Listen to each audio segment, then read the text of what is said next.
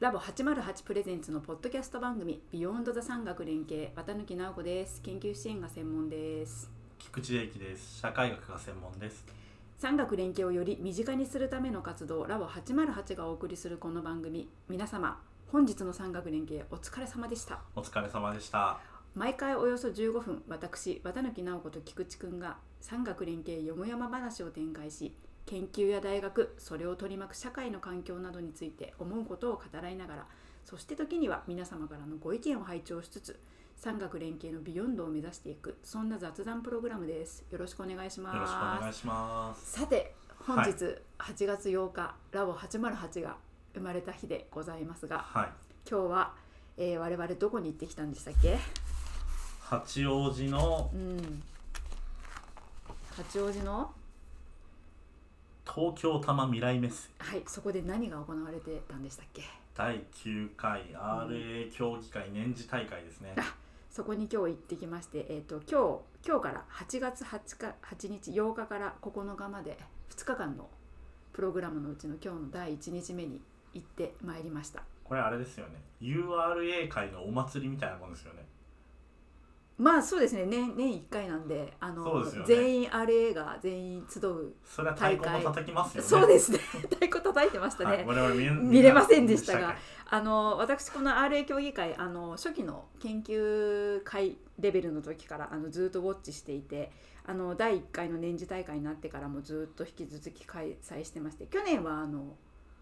仙台東北大学が担当校だったので仙台に行ってきました。あ行ったん行きましした行きましたあの、まあ、ちょっと23年コロナでねにあのその前は2年ぐらいた筑波大学とそのの前ぐらいが、えーコロナでオンライン大会だったんですけどあー去年から対面とオンラインのハイブリッドになり今年もは引いき続き、えー担当校が首都、えー、と東京都立大学ですね首都大学、は改め東京都立大学が担当校ということで、うんえー、と八王子でしたなのであの今回は菊池くんも初めて、そう、えー、と参加しません RA 協議会デビューですうよ、ん、あのお声掛けしたんですけど、はいい、かがいかがでしたかあのーご参加されて初めて。熱量すごかったですね人が多い人が多いなっていうそうね今回ちょっとそう参加者多かったかもなんかあの URA の人たちって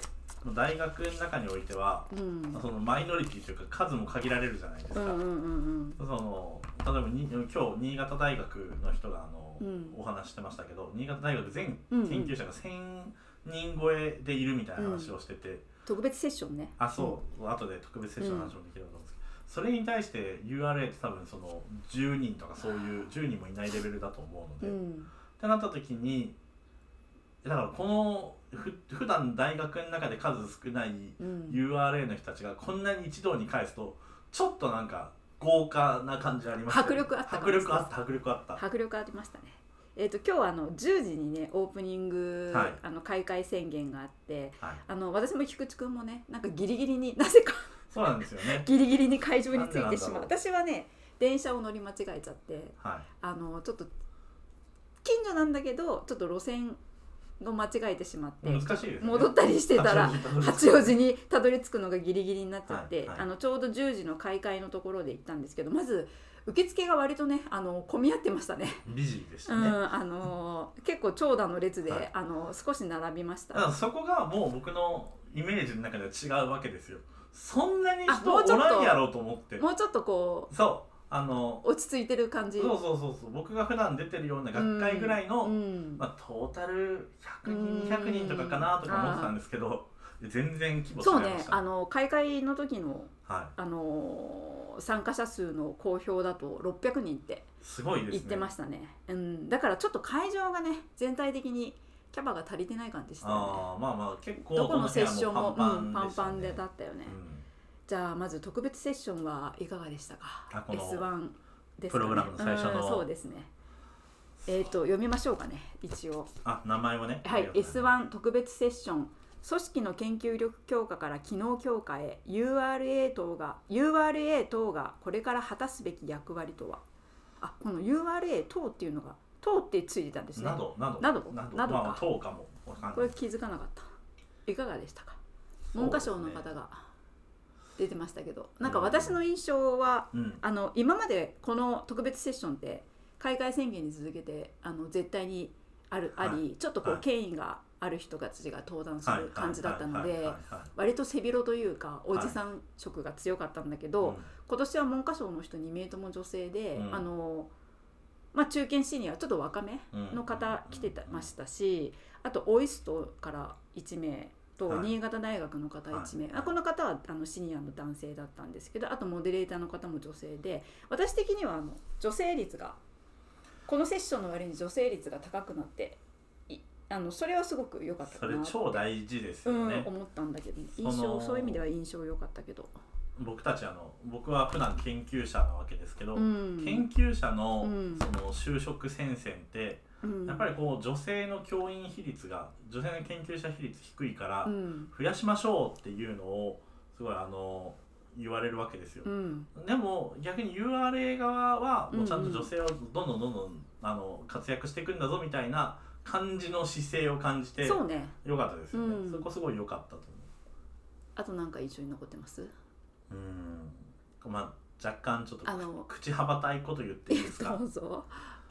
まあこのね今回の大会のテーマって、うん RA2.0 うん、定着その先へだったんですよね、はいはいでこのセッションもう、んその研究からうん機能に増やしていくのもそのリサーチに限らないんだぞっていうことを意図したんだと思うんですけど、うん、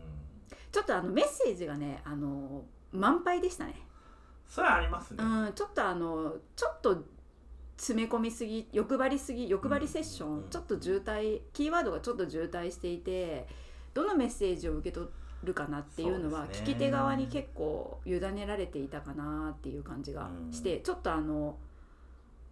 ちゃんと聞いてちゃんと咀嚼しないとはいこうワンメッセージのセッションではなかったうん、気がするかな。なんか、まあ、この後のもうこの、うん。なんでしたっけ特別セッションの次の話もしたいんですけど、うん、もうしちゃなうんのか、うん、あのテーマとしてね、うんそのやっぱり定着その先へっていうことで、うん研究に限らないセうんッションすごい多かったじゃないですか。はいはい。その僕が最後に感動したやつも別に研究の話をちょっと超えてたとう思うんです、ん。それすごい良かったんですけど、うん。現実問題として、うん。でもやっぱり URA の R の部分すごい重要だし実際にじゃあもう研究をサポートする役割としてそれがもう満ちたから次に行こうっていうのはやや時期尚早だったんじゃないかなって僕はあ思ーってちょっと駆け足すぎるってこと。うんだってわかんないですけど例えば僕の組織は小さいからなのかもしれないけど、いないし R あの URA 定着してないしと思ってうん各大。学になるほど。 1人以上 URA の人がいるっていうそのそれはね研究大学に限らず、まあ、教育に力入れてる大学もそうですけど、うんうん。その URA とかまあ別に UEA でもいいですあのエデュケーションうんうんアうドミニんス。トレーターでもいいですけど、がいる状況になってから次の手その先を考えてもいいけどああ、なるほど。まだ。僕は僕なるはほど業界の外にいるからなるほど。まだ普及期じゃないって思っちゃった部分はありますね。あ、なるほどね。まあまあここここだけであのそうエねンド。レスに話しちゃうんうんで次で次行き次ますかあ。れランチランチ挟んで次のセッション2つなんだけどちょっとランチ、ランチはねちょっと歩いてはい美味しいお蕎麦をね徒、歩10分で、うん、食べましたねあ美味しかった食べですねてちょっとあの会場から離れたんですけど、はいえっと、また会場に戻って、まあ、1時からポスターうんセッションのコアタイムがあったので、はいはいまあ、それもちょっと見てあとちょっとねご紹介したい方との名刺交換もできて、はかどりましたはがどったポス,、はいポスターはどうでしたかなんか印象に残ったポスターとかありましたうんちょっとポスターじゃないんですけどうんあの結構企業出展企業協賛多かったなあそうね、うと思ってん、なん結か構そこ毎回多いのよ文系学会にしか出てない身としては、うん結構新鮮だったなと思ってでも完全にやっぱこう URA の人たたちがやっぱこう、うんうん理工学とかはいに多いっていう話もあるのかもしれないですけどカルチャーも完全にそっちじゃんと思ってそれも結構僕あ的になるほど新鮮だったなあれです、ね私あの毎回はいこれ一人で出てたのではいあ孤独にね、そう孤独に一人で出てたのであのこうやって最後ねこうレビューするうん誰かと意見交換してレビューするってことがなかったんですけど、菊池くんが今回来てくれたのでそういう気づきはそうでし私ょは知らなかった今今まわでか普通に思ってた景色が僕からしたらす違うごいのでっていうのは異世界がちょ多っかとった。あのそのフィードバックはがい来てくるのは新鮮でしたね。はい、で午後のセッションは、はいえーっと私はこれ分科会なんですよね。そのだから6個くらい分かれててあお互い別そ々うのねところに行った、うん、行ってあの、リサーチしてきました、はいで私はあの外部資金の調達と運用の側面からの研究支援で、まあ、ここはあのあれでしたね信州大学と金沢大学とうんあとオイストあーの方のあの研究支援のあの部門の整備の話でした組織論というかうーん部門整備の話でうんで特にオイストの方はねえっと明日ね私あの口頭発表するんですけど、はいあの私の前に発表される方だったのであのちょっと名刺交換してごあ明日に備えてご挨拶だけできたのでうんあの得るものがあったかなって思いました。で菊池君は僕うはん、選ばれる大学の博士環境を考える、 2023、はいうん、 そうかにあそうそう続きもんだって言ってました、あの昨年からの続きだからこの2023やってたやって北のた国から方式にしてるらしい、やっていた どうでしたそうですね博士をなんか出た菊池君としてはまあ、僕これこのセッションって、うんそのまあ博士課程の進学をね進学先どこにしようかって決めるときに、うんやっぱり大学側がサービスとしてちゃんと URA とかを活用して、うんその博士教育環境を整えていきましょうみたいなそこにも URA は貢献できますよっていう話だったんですよだから本当に研究を超えてそのその先へっていうことであ URA の活用の新しい姿の提示だったんあですけどなるほどテーマをちゃんと捉えてたとそうそうそうそうだから今回あの全部そのコンセプトはちゃんと各セッシそうョいンうにことか果たされてるんですけど、なるほどちょっと全体的に私プログラムあのうん、個別の発表ポスターセッションもは、うんうんうんこあの発表を見てお印象がある、思った印象があるんだけどはい、はい、なんかコロナコロナ後のとか、はいアフターコロナっていう言葉は全くないねあもうなんかあるかなと思ったけどなかったねなえかそれった去年はあったんですか、それがあんまり思い出せないんだけど、うん、そこがなあんまり気にしてないってことはそんな明示的にはなかった気がするあーコロナがあったからどうのこうのとかっていうのはなかったかななるほただあの私が聞いた D1 のセッションで、どはいあのー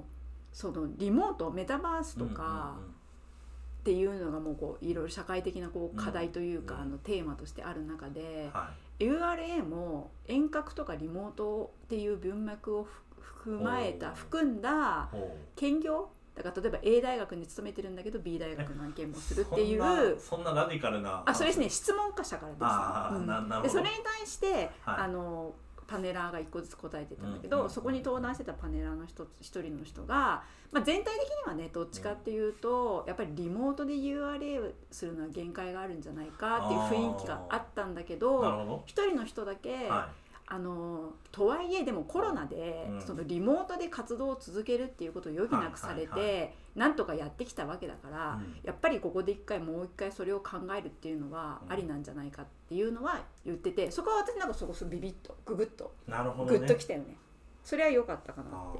思うあとね全体的にはね AI っていうキーワードがそろりと入ってるあそうなんだ感じかなうんで AI っていう言葉が入ってきたと同時にーはい割とエルシーもあうーんはい同時に入ってきたかはいはいはいなっていうのがちょっと私の全体的な印象かな確かに研究開発するときにうそのん倫理とか法とかをちゃんと遵守していきましょうっていうそうね雰囲気ですよね。うよしんそうかもしれないなるうほど。んでセッションね午後2つあって2個目のセッションは、菊池くんの話に行く前に前にちょっと私が言ったの私は A1 の人社系、人社系研究が創造するイノベーション、うん URA が果たす機能とはこれ結構僕も見たかったんですよ。これはねでもあの要はあのどっか科学なんだっけななんか技術研究イノベーション研究会という学会があるんだけど確 かほう。そこに出した予行のセッションだった、えー、から結局その予行を読めばいいかなっていうなるほど。感じもしたどんなどんな話だったんですか。その僕も人社系研究者なのであ、それが果たすイノベーションって言って何の話してんだろうみたいなところ。えーとまあ、結局てあのイノベーションなのであ、はい。本丸の研究ははい割と、あのなんだろう理系よああ。りだけどその理系の研究をもうちょっとこう爆発的に社会にこうインパクトを与える形でこあの還元するときにはい人文社会系の力が必要だよねっていうああそういうストーリーだっ話なたんだと理解しているがはい詳しくはちゃんと横を読んでください。なるほどねはい、なんて真摯な態度そしてですよはいそして私が菊池くんにこはのいセッションに、菊池くんはこのセッションに入りなさいって言ったセッションの話を、今日一の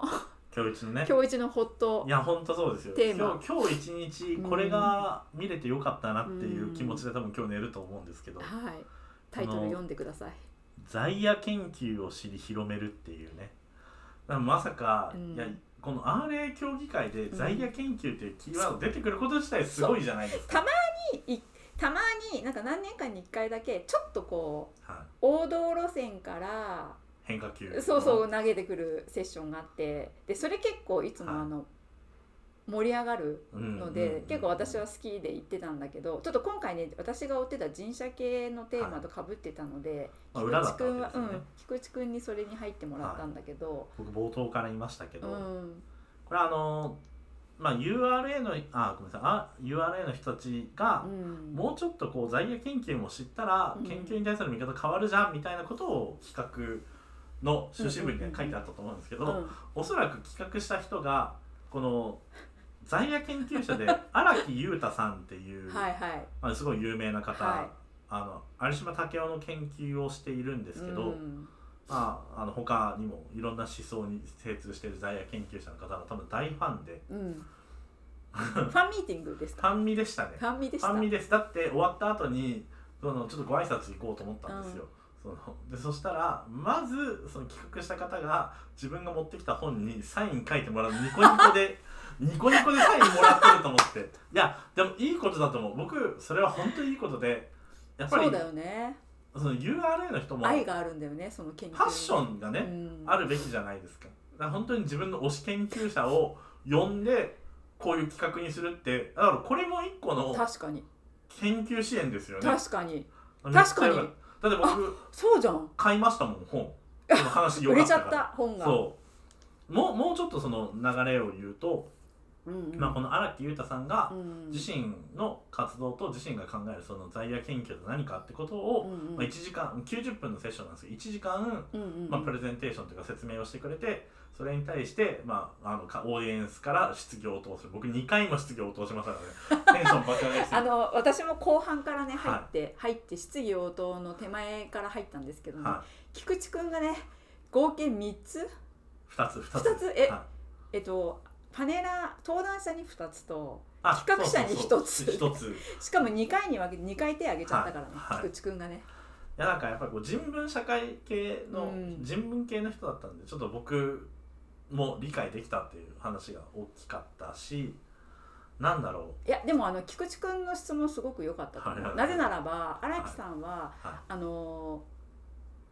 ー多分私の理解が合ってれば自ら在野でやるというそのあえい、てアカデミアに所属しないそうでそうそうそうザイヤーはかっこいいと思って、うそんの在野で研生き方究とすしるってやっててる感じいのう人ですライね。フスタイルを取った時に、はただ大学との距離感どうですかっていうのが菊そう池君のあとあのその大学が権威として捉えるならば、はい権威との距離感どうなんですかっていう質問はすごく、ありがとうございます。あのーきこのセッションを際立たせるいい質問だったなって